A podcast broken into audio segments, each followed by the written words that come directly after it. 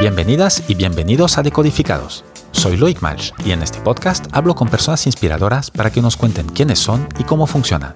En cada episodio, emprendedores, artistas, deportistas te compartirán ideas concretas que podrás aplicar en tu vida diaria. Inspiración para crecer y mejorar.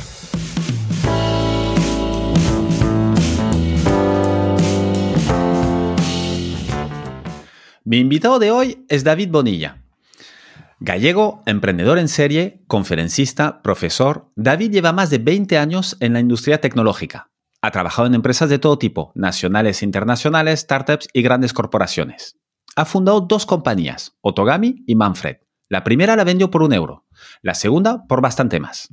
David también es el autor de La Bonilista, la newsletter seguida por casi todos los desarrolladores de España y algún que otro no desarrollador como yo. Además, lleva casi 10 años organizando la TRG Con, Conf, una conferencia anual sobre tecnología y negocios, evento obligatorio para todo el mundo del software. En resumen, David es una de las personas de referencia del emprendimiento tecnológico en España. David, buenos días y bienvenido a Decodificados. Buenos días y muchísimas gracias por, una presentación tan brutal. Bueno, oye, las gracias eh, son para ti, porque al final Eh, eh, es lo que has hecho tú. David, em, para empezar, te propongo remontar casi 25 años atrás. Eres un chaval de veintipocos años, recién acabas la carrera de Derecho en la Universidad Autónoma de Madrid. Y la pregunta es, eh, ¿qué carajo pasó? ¿Cómo un abogado se transforma en informático? Bueno, primero, ni la acabé. para, para, para, para tristeza de mi madre ni, la acabé. Eh, me quedaba muy poquito, la verdad. No sé si quedaba alguna asignatura suelta, pero sobre todo me quedaba el, el practicum. Em, que son los últimos meses de la carrera. Pues mira, pasaron dos cosas. Em, la primera, que era profundamente infeliz. Em, yo llegué a, la universidad, para mí fue un choque brutal. Venía de un colegio muy pequeñito, donde éramos 20-25 personas por, clase, eh, donde más o menos todo iba sobre raíles. Y llego allí a una clase de 150 personas y mm, a, una carrera que no me gustaba especialmente, o al menos no me gustaba en ese momento, ¿no? Em, y yo intentaba estudiar, te lo juro, y hacerlo bien y demás y recuerdo pasar horas delante del libro eh, de Derecho Romano, por ejemplo, y, no ser capaz de, memorizar nada, de ponerme a estudiar y demás, por, no tener ningún tipo de interés. ¿no? Llegué a pensar que, mm, no valía para estudiar, que, era, era, tonto, que no estaba al nivel de mis compañeros y demás. ¿no? Eh, mm, sí que luego descubrí que, lo que me pasaba realmente es que sin motivación soy una persona a la que es difícil sacarle provecho, ¿no? Eh, y en aquel momento ni yo la encontré ni nadie me la dio, desgraciadamente, ¿no? Em, y luego pasó una segunda cosa que es, eh, yo descubrí eh, Internet y los chats en, la facultad, eh, que de aquellas pues estaba conectado cuando no era tan normal, ¿no? Y a partir de ahí conocí a, una chica que se convirtió en mi novia em, y acabé... Por eres, de los primeros, porque estamos hablando de los 2000, inicios de los 2000, ¿no? Súper, súper, súper pionero, súper pionero del, amor online. Em, y, bueno, quedamos para ir a, para ir a un, festival de música eh, en España, ella era suiza, eh, y, y, la verdad es que fue muy bien. Estuvimos juntos, te hago TLDR, pero estuvimos juntos ocho años, viviendo juntos. Y parte de, ese periplo vital, pues yo me fui a Suiza a vivir cuando no había acabado la, carrera, ¿no? Entonces, em, en ese impasse, en todo ese conjunto de cosas, sí que, bueno, descubrí un, máster, un curso de, que te enseñaba a programar, se supone que desde cero, que lo daban IBM y la Caixa eh, en un instituto que tenían conjunto que desgraciadamente ya no existe. Y, recuerdo hablar con mi madre y decirle, mira, quiero probar esto, quiero, quiero intentarlo, creo que esto me gusta desde pequeñito y siempre lo había descartado porque pensaba que era demasiado matemáticas, física y demás, que justo coincidía con que eran las asignaturas que impartía mi madre, que además de ser mi madre, era mi profesora. eh, en el colegio, así que te puedes imaginar que, bueno, era algo que solía rechazar, ¿no? Como cualquier adolescente. Em, y, efectivamente, pues eh, di el salto a, bueno, pues voy a intentar estudiar este máster, me lo voy a tomar en serio. Era un máster, ya te digo, diseñado para enseñarte hasta encender el ordenador, o sea, era algo eh, ridículamente pensado para que no tuvieras ningún tipo de barrera de entrada. Empezabas a programar en papel, aprendías a programar en papel y luego pasabas al ordenador y demás. Y ahí descubrí mi vocación y mi, profesión. Y mm, estuve un año quemándome las pestañas. Para que te hagas una idea, eran 150 créditos universitarios, prácticamente lo que tienes en una, en una ingeniería técnica condensados en un año. Estaba como 6, eh, 7 horas en, la academia todos los días y luego echaba otras 4 o 5 en casa, estudiando y asumiendo todo lo que iba aprendiendo. Y de ahí salté a trabajar y, hasta ahora. Ahí luego me matriculé también en la ingeniería informática y demás. Em, ya te digo, descubrí mi vocación, algo que me parecía súper creativo y que al mismo tiempo, pues te daba unas posibilidades de trabajo brutales, ¿no? Entonces, em, hasta aquí, hasta así empecé y eso fue lo, fue lo que pasó, ¿no? Ese par de cosas que confluyeron y que, que me llevaron hasta, bueno, a ser lo que soy ahora. Lo importante de estar motivado y que te, hable y te haga vibrar lo que estás haciendo, ¿no? Pues sí, porque fíjate, ahora con el, con el tiempo me, da mucha pena eh, no haber acabado derecho eh, porque también me parece una... ¿Te arrepientes de esto? Sí, sí, pero no por el hecho de no haber acabado la, carrera, ¿no? Eh, sino por, porque realmente me parece una carrera bonita. O sea, me parece una carrera que te, que te permite hacer cosas que realmente tengan un impacto brutal en, la vida de la gente y, em, y en realmente cambiar cosas me parece creativa, ahora sí que me parece creativa, ¿no? Eh, aunque te parezca un poco loco, ¿cómo va a ser creativo? Tienes que ceñirte a las leyes y demás, ¿no? Pero bueno, es cómo, las aplicas, cómo buscas soluciones a según qué, problemas. Mm, y, no me arrepiento para nada del tiempo que pasé allí. Eh, me enseñaron a tener una visión un poco más holística de, las cosas, eh, me enseñaron a, pensar las consecuencias de, de, todo, ¿no? De ¿Por qué, las leyes? Porque tienes que pensar cuando se aplican si lo que realmente consigues era el origen de esa ley, ¿no? Em, cosas tan tontas como, oye, la cárcel no está para castigar, al menos no en el sistema eh, europeo, ¿no? Sino mm, nosotros estamos todo el sistema español está basado en, el Código Civil francés y, en toda esa escuela europea, ¿no? De, bueno, nosotros lo que queremos es reinsertar a la gente en la sociedad, no, castigar. Y, eso me lo llevé de serie, ¿no? Em, ahora es una lástima porque no, no, tengo eh, la licenciatura, no me puedo colegiar y, creo que, pues no sé si algún día la, acabaré porque ya te digo, me queda, me queda nada, ¿no? Pero, pero sí me arrepiento de no, de no tener el título y, creo que, te lo digo de verdad, eh, que son unos estudios que, que a mí me han servido de mucho en mi carrera en informática ahora que hablas de esto, de, esta visión holística, de un poco la, parte más humana también y tal, ¿ha tenido algo que ver? Eh, vamos a ir saltando de atrás para arriba, para, adelante y tal. Em, en, el hecho de que hayas lanzado Manfred, que es eh, una consultoría de recursos humanos eh, especializada en el nicho tecnológico, o nada que ver? Bueno, justo la parte de, de, de, derecho no lo sé sí que es cierto que mm, Manfred nace de la experiencia de lo que yo he vivido y, he sufrido eh, durante toda mi carrera profesional, ¿no? Y surge desde la observación eh, y desde la curiosidad. Eh, mm, Manfred surge porque tengo esta newsletter, la Bonilista, que tú has comentado, y jolín, en un momento dado me doy cuenta de que la gente me escribe para patrocinarla, para poner una publicidad y que la inmensa mayoría de esas publicidades son ofertas de empleo que la gente no tiene ni idea de cómo conseguir em, llegar a esa gente que quieren contratar. Eh, y en un momento dado, pues me doy cuenta de que, jolín, que, que tengo patrocinios reservados a seis meses vista. Bueno, pues aquí pasa algo, ¿no? Eh, a partir de ahí, cuando sí que decido montar algo, pues sí que te digo que, lo que hago es eh, hacer lo que me hubiera gustado tener para mí. Eh, tanto como empleado como como empleador, y que no veía y que no entendía por qué nadie, nadie lo hacía, ¿no? Así que ya te digo que más que basado en unos estudios, está basado en la pura observación y en la curiosidad, ¿no? De, bueno, ¿por qué nadie ha intentado esto? ¿Por qué no, por qué no se prueba? Y poco más. Y despega, va como un tiro, ¿no? Me imagino, cuando lo lanzas. ¿Había realmente esta necesidad y, ves eh, una relación entre la necesidad y, la, y el mercado? A ver, perdona que vas a tener que repetir la, la, mm, la, pregunta. No te, pregunta te has quedado sin, sin batería en los auriculares, ¿no? A ver, espera si puedo.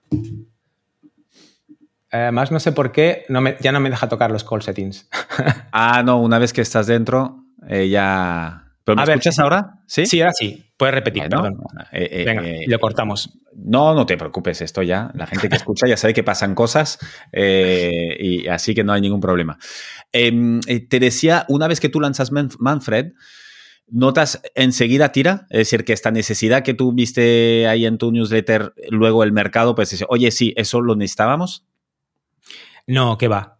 De hecho, de hecho los, los seis primeros meses fueron, fueron terribles, no, no se facturó nada y siempre tienes la duda de eh, la he cagado, me he equivocado, ¿no? Mira, ahí pasaron dos cosas, pero la primera fue, em, joder, si voy a montar algo, tengo que montar algo que sea un poco diferente, porque si no, ya hay miles de empresas que hacen lo mismo, ¿no? Eh, yo intenté darle la vuelta a la cosa y, eh, y lo que tenía muy claro que era que, el candidato tenía que estar en el centro, porque em, e, en vez de hacer que la oferta fuera el recurso escaso, eh, para mí el recurso escaso era el candidato, em, y en vez de trabajar a corto plazo y el candidato verlo como, bueno, alguien a quien utilizar, yo lo veía como alguien a quien cuidar a, largo plazo y que pensaba que así sí que lo conseguiríamos. Pues a la hora de intentar aplicar eso al modelo de negocio, Em, no se me ocurre otra cosa que em, eh, diseñarlo todo como si fuera un representante de desarrolladores, un representante de, técnicos, igual que representantes de futbolistas, ¿no? Claro, ahí había un choque de, o un conflicto de intereses, porque si realmente estabas intentando gestionar la carrera de los, de los eh, desarrolladores, em, pero te pagaban las empresas, mm, ahí había un conflicto de intereses, ¿no? Así que se me ocurrió una cosa que hacía que todo encajara, pero que era complicado de explicar. Y era, vale, yo soy tu representante, em, yo te cobro una comisión a ti, tú eres mi cliente, con lo cual em, tú eres el que mandas, pero, y solo, pero si tú me lo dices, tú me puedes dar el mandato de no me busques ningún trabajo, eh, si la empresa no paga tu comisión. Es decir, yo cobraba una comisión cada vez que, la gente iba y cambiaba de trabajo, eh, pero el que decidía si esa comisión me la pagaban ellos o me la pagaba la empresa eran los candidatos. Con lo cual, aunque en la práctica pagaba la empresa, pagaba la empresa porque el candidato lo decía. Y sé que era una cosa simplemente un matiz, algo tonto, pero era un matiz muy importante porque el candidato seguía teniendo el control sobre, sobre todas estas cosas, ¿no? Bueno, esto si te das cuenta es una cosa que te la explico y dices, vale, entiendo a dónde quieres llegar, entiendo lo que quieres conseguir y quieres que el candidato sea el cliente, ¿vale? O sea, que esté siempre en el centro y que sea el que te mande.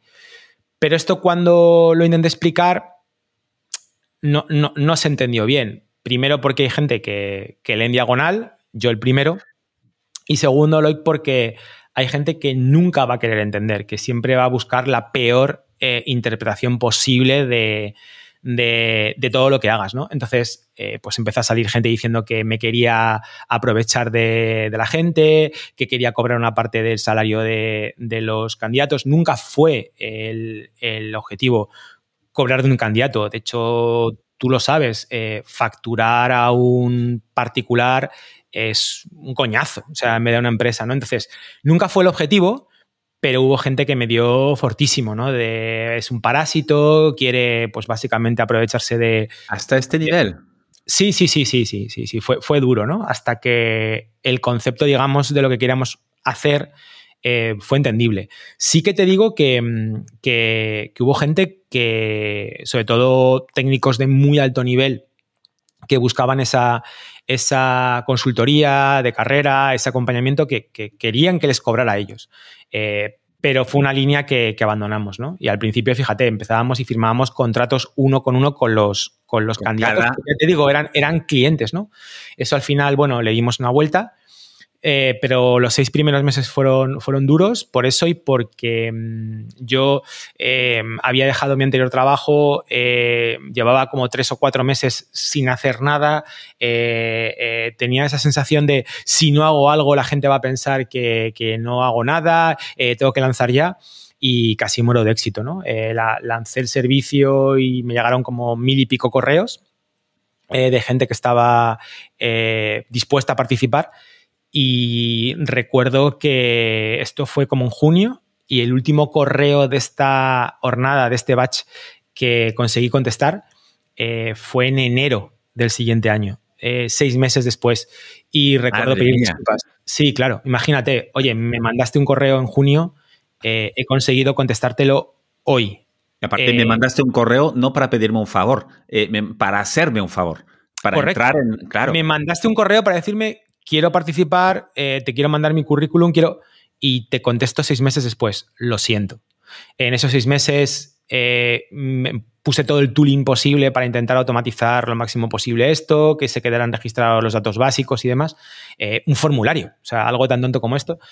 Pero, pero, esos arranques fueron muy duros, no solamente porque a nivel de empresa no estaba preparado para nada, sino porque, porque el mercado no, no entendía. No o sea, era, un cambio tan grande de eh, cómo que el, que el candidato en el centro, bueno, por supuesto las empresas, cómo que el salario tiene que ser público que quieres trabajar con exclusividad, es decir, de no, vamos con cinco recruiters, no, solo contigo, eh, y que además... las empresas, las empresas te decían...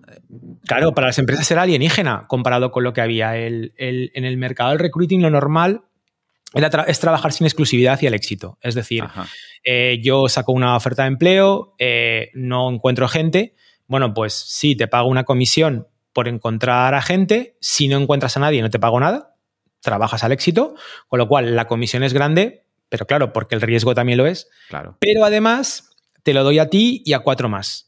Con lo cual eh, conviertes ese trabajo en una carrera de ratas, porque no, no pagas al que lo haga bien, pagas al que lo haga rápido. Claro. Eh, ¿Y qué incentivas? Pues eh, que el recruiter te mande 50 currículums y que gane por, por, estadística, no por calidad. Pero claro, si yo te mando 50 currículums, no, no, te evito un problema. Te lo También me estás dando mucho más trabajo. Claro, efectivamente, ¿no? Entonces, eh, yo dije, mira, no, no sé si alguien aceptará esto, pero, pero este sistema está roto, yo no lo entiendo y no, lo comparto. Eh, y por tanto es, no, mira, yo te voy a pedir exclusividad de un mes, me parece el tiempo mínimo para poder entender lo que necesitas, escribir una oferta como Dios manda, publicarla, eh, mirar la, gente que está interesada y mandártelo. No te voy a mandar 50 currículums, te voy a mandar 3, no más, 3, y si me he equivocado, me lo dices. Pero si me he equivocado, algo va muy mal, ¿no? Y, em, a partir de ahí vemos. Eh, y el salario siempre público. Y el cliente eh, público. El cliente normalmente, las, cuando tienes una oferta de empleo, el cliente, eh, la empresa que está contratando, nunca se pone por, dos motivos. Primero, porque como no hay exclusividad, normalmente van a llamarles 15.000 recruiters para trabajar también con ellos.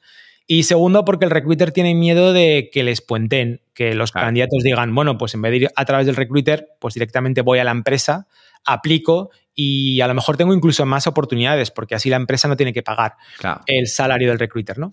Nuestra apuesta fue no, si nuestro valor es eh, ser el hombre en el medio, el man in the middle, ese es un valor de mierda, no queremos hacer eso. Y dos, si la empresa recibe currículums por fuera eh, de alguien que ha visto nuestra oferta de empleo, mm, si es el tipo de cliente con el que queremos trabajar, nos avisará y nos dirá, no, este currículum es tuyo. Porque he preguntado y me han dicho que han visto la oferta en Manfred, donde sea. Y si nos la lían, pues nos la leerán una vez. Y ya está. Eh, mm, ya te digo que no es nada súper innovador, era simplemente pues, un sistema pensado en trabajar a largo. A las empresas les pareció alienígena. Y ya te digo que la mayoría, nosotros perdimos muchísimos clientes simplemente por el hecho de el salario no puede ser público. No puede ser público. Pero mira, para bien o para mal, eh, me mantuve en mis 13 de voy con estos valores, eh, tengo clarísimo que esto se tiene que hacer así eh, para ser efectivos. Y bueno, pues después de seis meses cerramos un primer proceso, eh, el segundo llegó a las pocas semanas, el tercero prácticamente inmediatamente, ¿no? Y a partir de ahí empezamos a, empezamos a crecer y a, ir muy, muy, muy, muy deprisa, ¿no? Pero al principio fue, fue duro, no nos entendía nadie. ¿Y estabas tú solo? pues mira, de junio a septiembre sí. En septiembre eh, recuerdo que entró Yago, septiembre-octubre. Eh, y recuerdo que además, claro, estaba yo solo con, el dinero de la familia. Entonces, cuando contraté a, Yago, recuerdo decirle, mira, te voy a pagar un salario, bueno, creo que más bajo del que puedes merecer. Eh, tengo ahorros para pagarte seis meses. si en seis meses no te puedo subir el salario, esto no tiene sentido, tío. Eh, cerramos esto y, buscas otra cosa, pero es lo que te puedo, lo que te puedo ofrecer, ¿no? Esa transparencia y sinceridad con, todos los empleados creo que también ha sido marca de la casa y, se ha mantenido hasta ahora. Em, y Yago dijo, vale, sí, aceptó el reto, vamos para, para allá y afortunadamente pues no se cumplieron los seis meses cuando todo empezó a funcionar y mm, eh, Yago me ayudó muchísimo, imagínate también a poner todo en orden, a poder tener mucho más ancho de banda y, em, bueno, pues efectivamente le subí el, salario y, la cosa empezó, empezó a funcionar. ¿Y Yago entra eh, ¿para, para qué? ¿En qué rol? Qué, necesitabas tú en este momento? De todo, necesitaba eh, Pero la prioridad, ¿dónde la pusiste? Yo a Yago le, había conocido porque trabajaba eh, en la empresa de un amigo, porque había sido voluntario en, la Tarugo, ahora TRG. Eh, bueno, pues era el típico chico joven, eh, muy despierto, que venía de la carrera de, empresariales, pero, pero con, mucha sensibilidad hacia lo técnico y hacia el mundillo startupil ¿no? y demás. muy currante y, y entonces, ¿qué hizo? Pues de todo desde atender leads de clientes y vender. Eh, ¿Cómo? Pues fijándose cómo lo hacía yo, porque trabajamos codo con, codo, eh, ayudarme a implementar procesos, es muy ordenado, muy de, bueno, cómo están las cosas y tal. Oye, pues cuando llegue un correo de un candidato, ¿cómo lo procesamos? Vale, pues primero lo procesamos a mano, pero ahora, ¿qué podemos meter ¿no? Eh, para, para que esto se automatice? Bueno, pues claro, él no tenía la experiencia en tooling que podía tener yo, pero, pero sí en ayudarme de, bueno, esto tiene sentido, no tiene sentido, ¿no? Em, contestar cuando, cuando, dices tooling, para los que no son informáticos, son herramientas eh, que te pueden automatizar las cosas, ¿no? Más o menos. Correcto, correcto, porque em, yo, yo de hecho empecé Manfred, o mejor dicho, había diseñado Manfred pensando con mindset de programador, de, bueno, pues me programo todo y tal. Y recuerdo que esto que un amigo, un amigo mío, Javi Santana, pues me dijo, mira, yo creo que te estás equivocando, tengo un primo que vende recambios de coches eh, por WhatsApp. Tiene un canal de WhatsApp eh, y no ha hecho nada más que poner, pues, eh, ¿qué necesitas? O me ha llegado este tubo de escape y demás. tío, montate un canal de Telegram, bueno, de WhatsApp o lo que sea. yo lo puse en Telegram y a partir de ahí crece, ¿no? Entonces, ese fue el germen de Manfred y me di cuenta de que mm, Mm, todo mi background me tiraba a construir cosas cuando para proporcionar ese servicio tenía miles de herramientas que podía usar, ¿no? Entonces, em, el primer año de Manfred, casi dos, era todo puro no code, eh, herramientas que eh, encajaban entre sí como un Frankenstein, ¿no? De, pues lo que te decía, necesito un formulario. Vale, pues no me voy a programar un formulario, aunque sé hacer una página web de sobra pero yo qué sé, tengo Typeform, tengo Google Docs para hacer formularios, pues va a ir por ahí. Eh, oye, necesito tener una gestión de procesos. ¿Me hago algo ad hoc? Mira, no, podemos tirar de Trello, ¿vale? Y eh, nos ponemos nuestro propio flujo y poco más, ¿no? Pues, eh, pues eso fue un poco lo que hicimos durante esos meses. hasta que empezamos a, funcionar. Y la verdad es que fue, fue un acierto. O sea, eh, Manfred no empezó a desarrollar tecnología propia hasta que facturaba lo suficiente como para, poderse pagar la fiesta y, poder invertir en esto. ¿no? Es, raro porque lo has dicho muy bien, todo tu background, todo, todo lo que tienes dentro te empuja a programar todo lo que necesites eh, y, esto es, el caso tuyo es extremo porque te dedicas a esto, pero cualquiera que se ponga a hacer algo, pues todos me parece que en el 90% nos cuesta mucho resistir a no hacer algo, no crear el producto antes de la necesidad, ¿no? O antes de estar seguro que lo que vas a desarrollar es realmente lo que quiere la gente. Bueno, fíjate, sí, de hecho, eh, mi amigo Walter, mm, recuerdo hablar con él y de contarle siempre que quería hacer un producto para recruiting y demás. Y recuerdo que él me decía, bueno, ten cuidado porque has detectado que la gente eh, quiere, quiere este servicio, necesita este servicio, pero esto a lo mejor no es un producto. ¿Vale? Y a lo mejor tú estás empeñado en hacer el producto porque no solamente eres desarrollador, sino además eres desarrollador de producto. Has trabajado la inmensa mayoría de tu carrera haciendo productos, ¿no? Eh, no pasa nada, pero asume tu sesgo. Asume que lo quieres hacer porque es lo que te gusta no porque el mercado te lo haya pedido em, y, que a lo mejor no hay agua en la piscina, ¿no? Claro, cuando me dijo eso, oh, tienes razón, tío, vamos a intentar ver lo que tenemos que hacer para dar servicio de una manera escalable y a lo mejor coger piezas que ya existen y, luego ya veremos, ¿no? Entonces, eh, efectivamente, no es lo normal. Eh, lo que normalmente suele hacer un programador es, pues me lo construyo todo, que para eso lo puedo hacer, ¿no? Pero, pero y aparte porque lo disfrutas. Y porque lo disfrutas, eh, tenga sentido o no económico. Eh, en nuestro caso, pues eh, fue todo lo contrario, ¿no? Y recuerdo que, la página web era una página web estática, no tenía ningún tipo de funcionalidad. Y, me acuerdo que llevábamos dos años con, esto, ¿no? Y, venía el típico informático y dice, ¿pero cómo tenéis la página web así? ¿Cómo no le metéis más cosas y tal, no? Y yo recuerdo ya mirarle y decirle, pues porque estamos muy, muy ocupados facturando. ¿Sabes? Entonces, no nos hace falta eh, cambiar la, página web, ¿no? Eh, bueno, también digo que esos años fueron una, una escuela eh, brutal, ¿no? A nivel de negocio de, tío, céntrate en lo que tienes que hacer, que es que hacer esto que tenga sentido, en atender la demanda y demás. Claro, ten en cuenta que yo tenía más demanda de la que yo podía ofrecer. Eh, es decir, tenías eh, que más demanda en sentido que a, a, mm, técnicos que buscaban trabajo. Y al revés. O sea, em, a ver, eh, a lo mejor damos muchos saltos ¿no? en la conversación, pero yo, yo, he tenido mucha suerte, que es una, es una constante que también veo en todo el mundo que, que le ha ido bien, ¿no? Porque hay mucha gente que trabaja muy duro, yo trabajé muy duro, pero hay mucha gente que trabaja muy duro y que no le va bien. ¿Vale? Entonces, el, factor no es solamente trabajar duro. Eso tienes que hacerlo, pero, pero no es suficiente. Yo estuve en el lugar adecuado en el momento adecuado, ¿no? Y, mm, claro, eh, dando un servicio que nadie daba. Eh, o, no con, con esos pequeños cambios que hicimos, ¿no? De ese cambio de paradigma de, oye, en mi mundo el recurso escaso es el, es el técnico o la técnica que, que, eh, que no está buscando empleo, porque en mi mundo hay pleno empleo. Entonces, eh, en mi mundo no todo puede girar alrededor de la oferta de empleo, aunque estemos en un país con un 16% de paro, porque en mi mundo no hay paro. En mi mundo mm, las empresas buscan a la gente, con lo cual el, servicio se diseñó desde ese punto de vista. ¿no? Entonces tenía a mucha gente que se quería apuntar porque es, uy, esto es nuevo, son técnicos haciendo recruiting, con lo cual yo les cuento lo que quiero hacer y me entienden.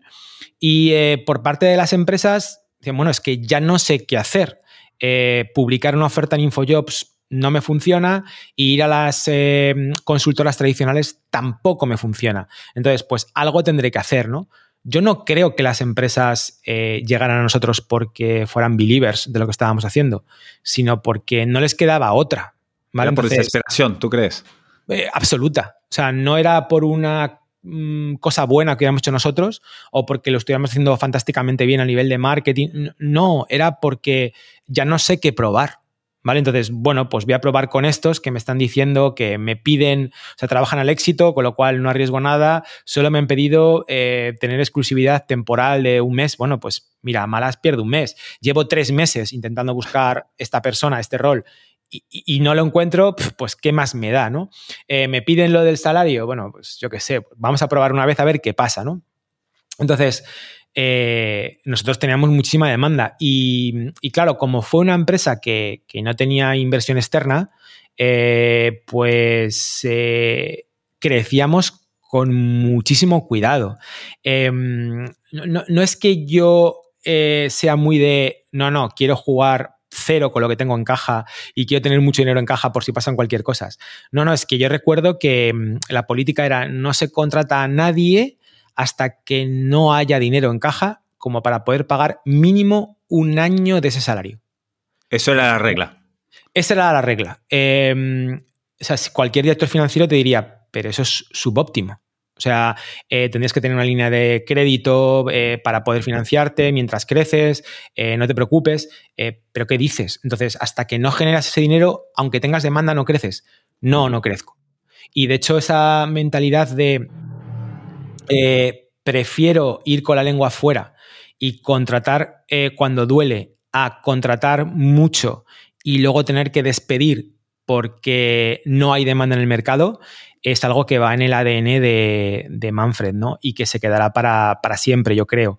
Entonces, esa era un poco la, la mentalidad de, mm, no, para mí una nómina sagrada, eh, para mí despedir es algo destructor, con lo cual eh, vamos a ir muy poquito a poco.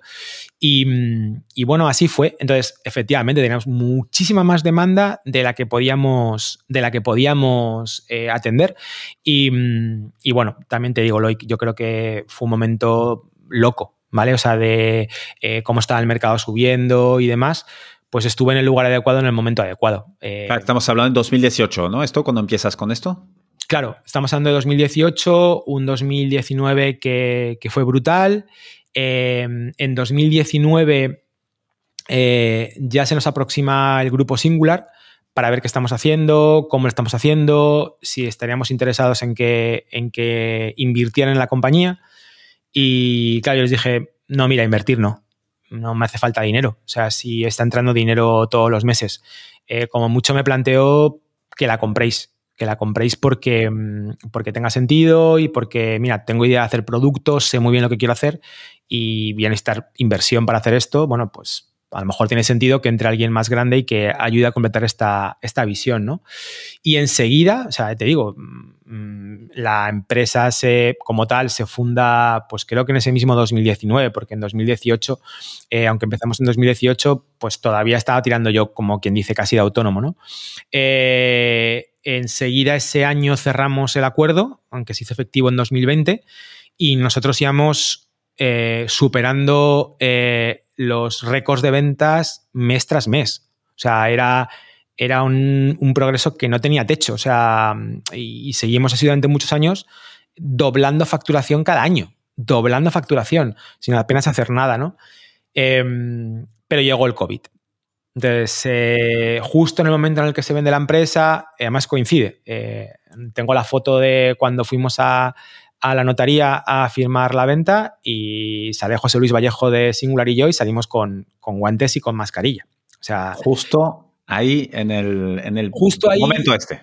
Justo ahí era cuando estaba planificado hacer la, la compra-venta. Eh, salta el COVID, salta el COVID semanas antes. Em, yo pensaba que a lo mejor se iba todo a tomar por saco, ¿no? Que, eso te iba a preguntar. ¿No, no, ¿En ningún momento se lo vuelven a plantear?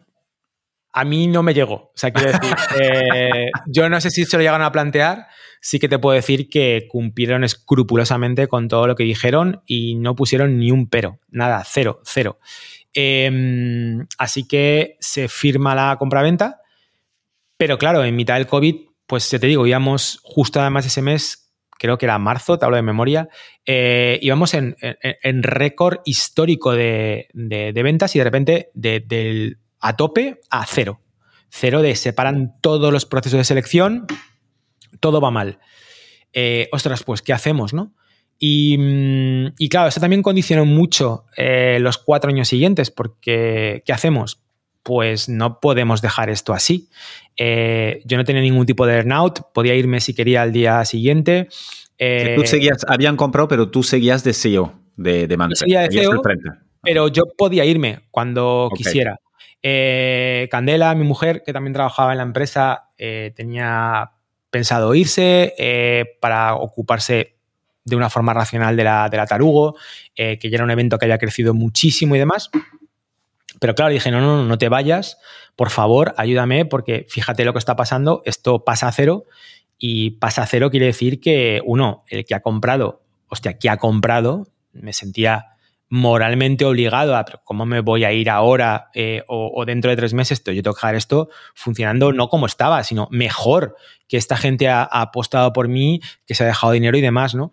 Y luego por el equipo, el equipo que me había ayudado a, llegar hasta allí, que era un equipo pequeñito, 7, 8 personas cuando vendimos, ahora creo que son 43, 44, eh, pero, pero un equipo que a mí me lo había dado todo. Entonces, ¿cómo les voy a dejar solos? Eh, así que para bien o para mal, imagínate eh, el lío que había en ese momento y demás, pues Singular nos gestionó no gestionándonos, sino de, bueno, pues te he comprado porque creo que hace las cosas bien, pues sigue haciéndolas bien. Eh, y mientras no necesites mi ayuda, pues tú tira. Y si necesitas mi ayuda, pues, pues pide dinero, pide lo que sea, ¿no? Así que, eh, bueno. no se metieron en el día a día para nada. Para nada, para nada. Eh, bastante había también en Singular. Sí, ya me imagino que tenían lo suyo. claro, claro. Entonces, al principio fue un poco duro, un par de semanas muy, muy, muy duras pero de repente empezó a sonar de nuevo el teléfono porque todas las compañías de e-commerce necesitaban refuerzos a saco. Porque... Claro, es que el parón duró muy poco y luego ya fue el, rebote vuestro en vuestro sector fue increíble. Claro, imagínate. Eh, de hecho, todo se volvió loco porque eh, si era un sector que, que, tradicionalmente siempre va hacia arriba y demás, pues en aquel momento es, mira, el dinero salía gratis. O sea, se imprimían billetes. Entonces, eh, pues eh, vale, dame dinero y lo invierto en bolsa, lo invierto en Venture Capital y por supuesto lo invierto en tecnología, ¿no? Así que, em, ya te digo, fue un parón muy abrupto durante un par de semanas, tres semanas, no, no ni siquiera llegó un mes. Em, y de repente empezaron primero las compañías de e-commerce porque necesitaban refuerzos eh, para poder atender toda la demanda, todo lo que estaban creciendo en apenas dos, tres meses. Y luego, bueno, empezó a entrar dinero a, dolor en el sector tecnológico. Eh, ese dinero que se supone que era para que la pyme normal, la empresa tradicional eh, subsistiera, pues sinceramente, Loic, no llegó a esa gente. O sea, muchas veces ese dinero que era para que pudieras aguantar, eh, luego realmente llegó al gran inversor que conseguía financiación muy barata. Entonces, a mí la bolsa me da un 8 o un 9, el Venture Capital, pues, si me estás dando dinero a cero, pues todo lo que me des lo invierto, ¿no? Em, y entonces, bueno, pues eh, Manfred pegó un subidón de nuevo eh, brutal, ¿no? Y entonces ya pudiste dormir tranquilo diciendo que ya habías devuelto, habías vendido una cosa que estaba muy bien. Sí, eh, lo que pasa que, bueno, em, pues eh, según fuimos creciendo, también fuimos más ambiciosos, sacando más cosas, eh, ampliando el equipo y, bueno, pues también ampliaba, ampliaba yo mi sensación de responsabilidad, ¿no? De, pero ¿cómo voy a dejar esto ahora? Que pues ahora ya, mm, ya no somos un equipo, somos varios equipos. Eh, ahora ya no hay una sola equipo de recruiting, hay varios. Eh, em, bueno, íbamos dando pasitos, la empresa iba creciendo y, va completando hitos y em, apareciendo nuevos retos y, no no, no, veía el momento en el, que, en el que me podía ir, ¿no? Por otro lado, Singular me daba total confianza y autonomía. Eh, también eh, tenía la intención de que en vez de que nosotros fuéramos completamente asimilados por Singular, eh, que incluso Singular pudiera coger parte del ADN de, Manfred, ¿no? Em, y, claro, pues en ese sentido mm, fue, fue, un entorno muy, muy satisfactorio y muy amigable para poder seguir trabajando, ¿no? no sé si sostenible personalmente, porque mm, para bien o para mal, eh, yo seguí trabajando como si la empresa fuera mía em, y como si estuviera solo en el universo, pero, pero no me podía ir o sentía que no me podía ir, que había muchas Eso quiere decir trabajar mucho. Muchísimo, muchísimo, muchísimo. Porque tú al inicio, David, em, cuando lo vendes, tu idea, lo que tienes ahí en, mente es, oye, pues me quedo un año, ayudo y tal, y me largo, o me quedo un mes, o pues ya veremos qué pasa. ¿Tenías algo ya en mente más o menos una idea clara? Eh, tenía en mente, mira, la propuesta de Singular, aparte de, eh, eh, está bien que cojas algo de dinero y lo guardes para, por si te va mal, para ayudar a tu familia eh, hasta ahora todo lo que, has hecho lo has hecho pensando en lo que era lo mejor, pues a lo mejor ahora no pasa nada porque hagas lo que sea lo mejor para ti y para los tuyos.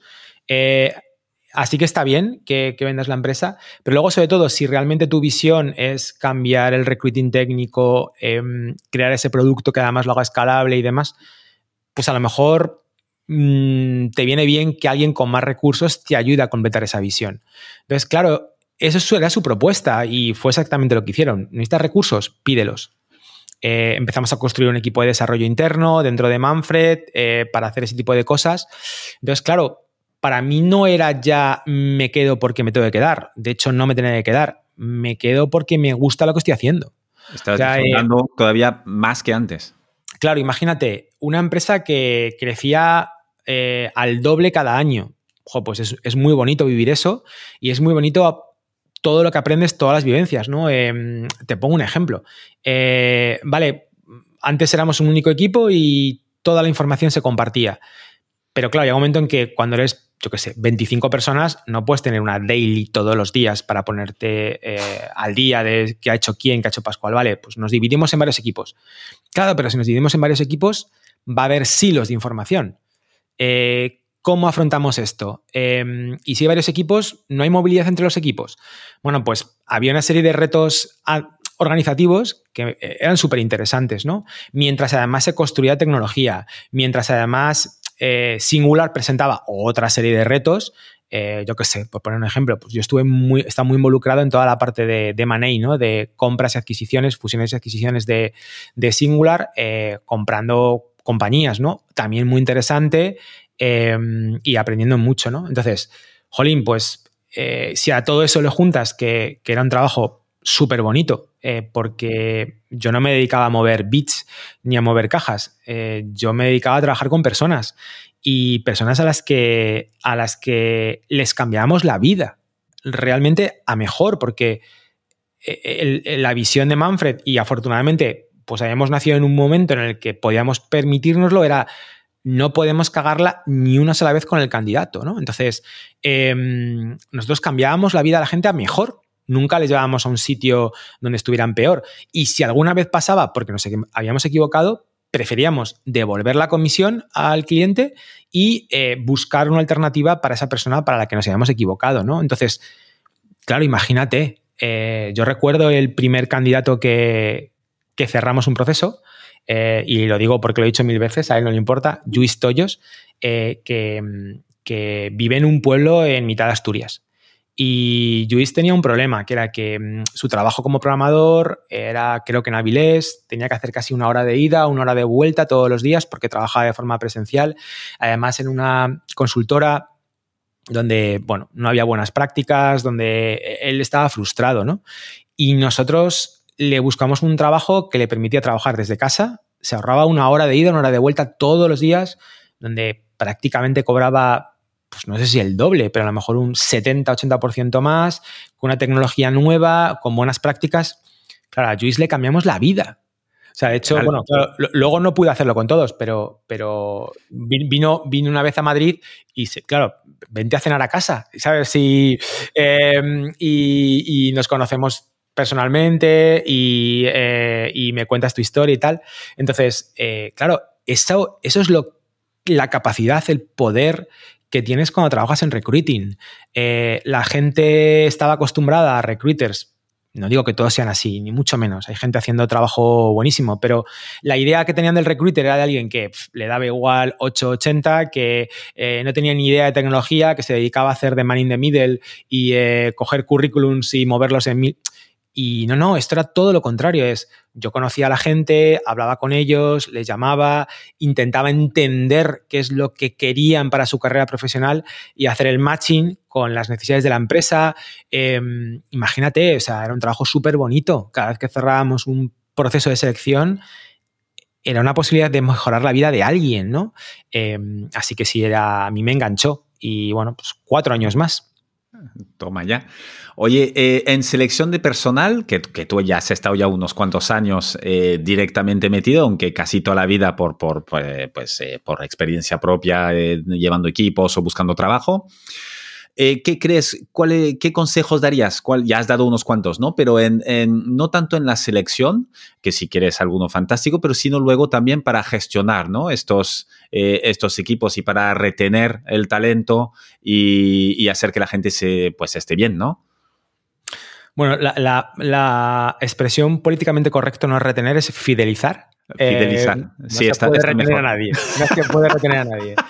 Em, pero Em, mira, yo eh, lo digo siempre, ¿no? Que lo que me he dado cuenta eh, que, realmente hace que la gente se enganche son, pues, eh, para mí tres cosas, ¿no?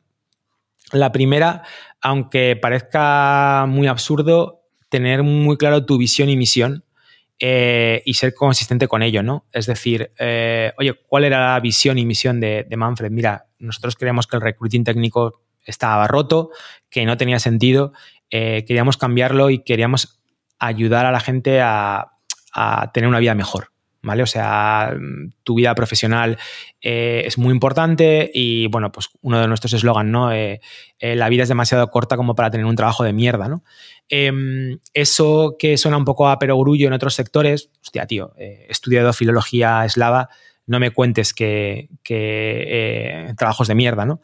Claro, pero en informática, eh, donde no había paro, donde tenías posibilidad de elegir, era absurdo no disfrutar en tu trabajo, no tener un trabajo que te realizara, ¿no? Entonces, em, esa era nuestra visión y el ser muy consistente con esa visión, eh, después de hablar con mucha gente que trabaja en Manfred, me he dado cuenta que es poderosísimo. O sea, la primera vez que em, tú dices, no, no vamos a hacer ese trabajo, aunque perdamos dinero, porque no está alineado con lo que queremos. Eh, no, vamos a devolver esta comisión y vamos a coger a este candidato o candidata, la vamos a volver a mover porque nos hemos equivocado. Eh, oye, em, esto nos ha pasado. Pepito dice que contrata a tal persona, que además era una persona que estaba en paros de hace meses, por lo que fuera, poco, poco común en nuestro sector, pero, pero pasó, pero que solo lo contrata si no le cobramos ningún tipo de comisión ostras, no nos quiere pagar nuestro trabajo. No. Bueno, lo primero, siempre el candidato, que le contrate. No volveremos a trabajar con esta empresa nunca más, eh, pero si lo importante es cuidar del candidato, que le contrate. No vamos a poner ningún problema, ¿no? Em, claro, cuando tú haces eso eh, y el equipo lo ve, eh, empieza a querer. Esto no es marketing, no es humo, no es un eslogan, no, no, es la verdad. Eh, de hecho, bueno, hablando con, Leire, de las últimas personas que se han incorporado a, Manfred, eh, hace poquillo, en la última TRG, eh, me decía, claro, cuando la gente me pregunta, yo lo que le digo es que todo lo que se ve desde fuera es verdad. Y es lo sorprendente, ¿no? Bueno, pues eso engancha muchísimo. Lo segundo que te iba a decir, sin duda el tema de la transparencia interna, no ya externa, sino interna. Oye, este es el dinero que entra, este es el dinero que sale, eh, nosotros ganamos dinero así, eh, lo invertimos asá, ¿vale? Em, y queremos hacer esto, esto y esto. Eso también a la gente le engancha bastante, porque le da una seguridad que no tiene nada que ver con la seguridad en el trabajo. De hecho, en Manfred hay mucha tensión porque todo el mundo sabe el dinero que genera o que no genera y el dinero que hay en caja y que no hay en caja, ¿no? Entonces, em, pero ese tratar al empleado como una persona adulta, oye, yo te voy a contar lo que hay y lo que cuestan las cosas y lo que se está ganando y demás, eh, pues al contrario de lo que mucha gente puede pensar de, pues no lo van a entender, van a pensar que el empresario se forra. Eh, no. O sea, entienden perfectamente el riesgo y cada vez se coge más riesgo y demás. Eh, entienden perfectamente cómo se genera dinero y por lo tanto, y, que se genera para pagar nóminas y, por tanto, pues se ven muy identificados con ese trabajo. Eh, y a mí me parece una segunda herramienta poderosísima. Y la tercera que te voy a decir y última es em, que la gente tenga sensación de progreso. Quiero decir, da igual que asciendas o no asciendas. Eh, en una compañía como Manfred, por ejemplo, era muy difícil ascender porque apenas había jerarquía eh, y porque era un equipo pequeño. Eh, me refiero a que progreses profesionalmente de que cada año cuando mires atrás digas, uy, soy mejor profesional. he aprendido esto, he aprendido esto, he aprendido esto otro, ¿no? eso es fundamental para que la gente se enganche, ¿no? Entonces yo creo que también el trabajo de un responsable es asegurarse de que eso pasa y em, a final de año ayudar a la gente a darse cuenta de lo mucho que ha evolucionado. Porque el día a día muchas veces te, come y es, no he hecho nada, sigo haciendo lo mismo de siempre. No, mira, tal.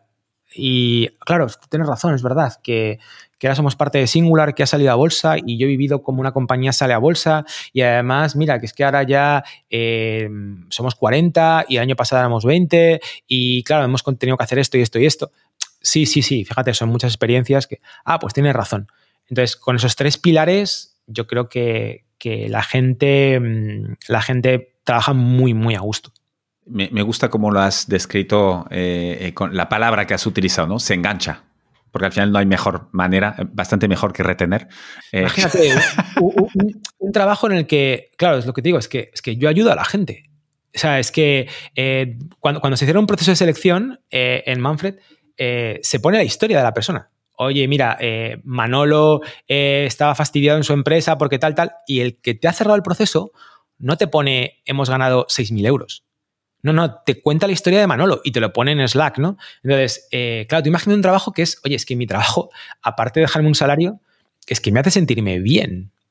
Pues, y esto, eh, esto es brutal, es imparable. Y además eh, viene, justamente ayer leía un artículo de La Vanguardia, que estamos ahora en, en, enero 2024, para los que lo escuchen de aquí un tiempo, em, justamente donde, no sé si lo has leído, si, si, tienes la oportunidad creo que te va a interesar, que el, el título del artículo es Del sí señor al me voy y que va sobre las cuatro generaciones que ahora coexisten en la empresa, ¿no? De los baby boomers, que, destacaba su lealtad, eh, la generación X, que pues, pues, parece que somos tú y yo, que es, era una búsqueda de mejora del estatus, ¿no? De, respecto a los baby boomers, y luego vinieron los millennial de la precariedad laboral y ahora los Z, que buscan un, propósito y un proceso inmediato. Si no encuentran el propósito de manera muy rápida y tal, se largan.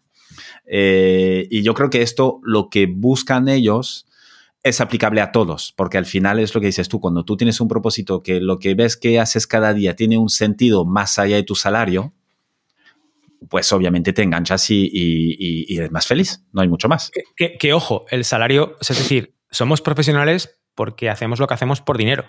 Y, eso hay que decirlo muchas veces y, no hay que ponerlo como algo malo, eh, ni mucho menos. Y un profesional eh, tiene que tener el objetivo de eh, generar el mayor valor posible y ganar el mayor dinero posible, ¿vale? Pero, pero llega un momento en el que dices, vale, ya, y he llegado aquí, ¿y ahora qué? ¿Vale? Y que sí que es verdad que eh, cuando tienes, te puedes permitir el lujo por ya el salario que ganas, de pensar en ese salario emocional o en, no, es que ya no miro el ganar una peseta más, sino el que lo que haga realmente me satisfaga, pues ahí tienes como empresa proporcionar eso, ¿no? Porque si solo vas a salario, también te digo que es una experiencia que, que, he, visto en Manfred, ¿no? Y que, y que me llevo conmigo, es siempre va a haber alguien que te va a ganar. Siempre va a haber alguien que puede pagar más. Siempre. Entonces, si tu única apuesta es el salario y tus empleados solo están contigo por el salario, no va a salir bien. Vas a tener mucha rotación. Vas a tener mucha rotación. Entonces, eh, también cuando cuentas esto, la gente dice, fíjate lo que está diciendo, que básicamente me está comiendo la cabeza para, que no gane todo lo posible. No, no, gana todo lo posible. Lo que te digo es que en mi experiencia personal a veces he podido elegir un trabajo u otro y me he quedado no con el que me pagaba más, sino con el que creía que me iba a llenar más, donde yo iba a aprender más, donde yo iba a progresar más, ¿no? Lo, que te cuento, ¿no? Entonces, em, que eso como empresa, como mínimo, deberíamos intentar proporcionarlo, ¿no? Em, es que soy una consultora, ¿qué visión y qué misión voy a tener, ¿no? Si hago lo que hacen miles de empresas. Bueno, pues entonces no te centres en lo que haces, céntrate en cómo lo haces o por qué lo haces, ¿no? Yo pongo muchas veces ejemplo Corunet, eh, una consultora de Coruña que, que, bueno, que, fundaron dos amigos, eh, amigos míos, Daniel y David, eh, que acabó comprando Singular. Y, recuerdo que, bueno, una de las cosas que tenían que era muy, muy guay era, eh, oye, nosotros queremos que parte de los ingresos o, los beneficios que tenemos repercutan localmente. Entonces, la gente tenía una bolsa de horas para iniciativas sin ánimo de lucro locales, eh, invertían en artistas locales para decorar la, oficina, ¿no? Con cuadros y demás, ¿no? Con lo cual, mm, su, visión que era, o sea, nosotros queremos hacer tecnología eh, de, calidad mundial, eh, pero con una perspectiva local, sin tener que irnos de Coruña, jolín, pues, pues mola, porque básicamente es gente que está intentando apostar por mi ciudad y porque no todo se deslocalice, ¿no? Entonces, fíjate que sí hago consultoría informática, como pueden hacer 15.000 empresas, pero, pero con una visión diferente, ¿no? Y esa visión y esa misión yo creo que es algo que cada empresa debe, debe encontrar. Eh, no conozco a nadie eh, al que no le guste trabajar en una empresa eh, que no sea maligna o que busque algo más allá del beneficio el objetivo principal de una empresa es conseguir beneficios, si no, no tiene sentido y va a desaparecer. Pero que hay algo más, hay algo más, ¿no? Y que luego, te lo he dicho el primer punto, que sean consistentes con eso. Porque luego es muy tentador mm, cuando llega el dinero o la falta de, ello, el decir, bueno, pues, estos son mis valores, pero bueno, si no le gustan, tengo otros, ¿no? Mm, y en ese momento el equipo quiebra, ¿vale? Pero cuando te ven que hay cosas que son sólidas como una roca y que no van a cambiar, aunque te cueste dinero, em, eso es poderosísimo, Loic. Es lo que te puedo, lo que te puedo contar. Totalmente de acuerdo. una cosa Quiero pasar ahora a tus objetivos anuales, pero antes de esto, em, que tú tienes mucha experiencia en, la materia que te voy a comentar, a ver si nos das algunos tips o, nos compartes las eh, mejores prácticas que crees que hay que utilizar para el trabajo en remoto. Entiendo que Manfred es casi full remote, ¿no? O, bueno, no sé, y tú has trabajado en muchos sitios. ¿Cómo lo planteas y cómo haces para que, este, que no se crean estos silos de información y que todo fluya y que haya este, que, el, que todo el mundo se sienta enganchado, aunque no estén compartiendo oficina todos los días. Sí, Manfred es 100% remoto. Eh, de hecho, tuvo que serlo casi prácticamente desde el principio porque mm, enseguida entró a trabajar con nosotros eh, Gorka, que, vivía en, bueno, y vive en Vitoria, eh, así que no, no, quedaba otra, pero sobre todo porque yo venía de, una experiencia de años trabajando en remoto, primero en Atlassian, luego en Comalatec, eh, la primera compañía australiana, la segunda canadiense, que no pillan aquí al lado, como te puedes imaginar. Eh, em, y, y, es muy interesante lo que dices. A ver, mm, tampoco te voy a decir nada que digas, oh Dios mío, me acaba de abrir el mundo, ¿no? Pero eh, herramientas básicas. Primero, oye, mm, todo lo que sea importante de verdad para la empresa se documenta por escrito. ¿vale? O sea, tienes que tener una wiki, eh, puedes llamar Confluence, Notion, lo que quieras, pero todo lo que sea realmente importante se documenta por escrito. Eh, buenas prácticas, no asumas que el otro ha entendido eh, lo que le quieres decir porque lo has hecho una vez. Pregúntaselo y que te lo repita. Em, luego tienes que tener una herramienta para comunicación asíncrona, llámalo Slack, llámalo Teams, llámalo lo que quieras, pero pero, pero ten esto, ¿no? Eh, una, reunión, una reunión diaria para poder eh, hablar con tu equipo y una reunión que había que preparar. Eh, te pongo un ejemplo.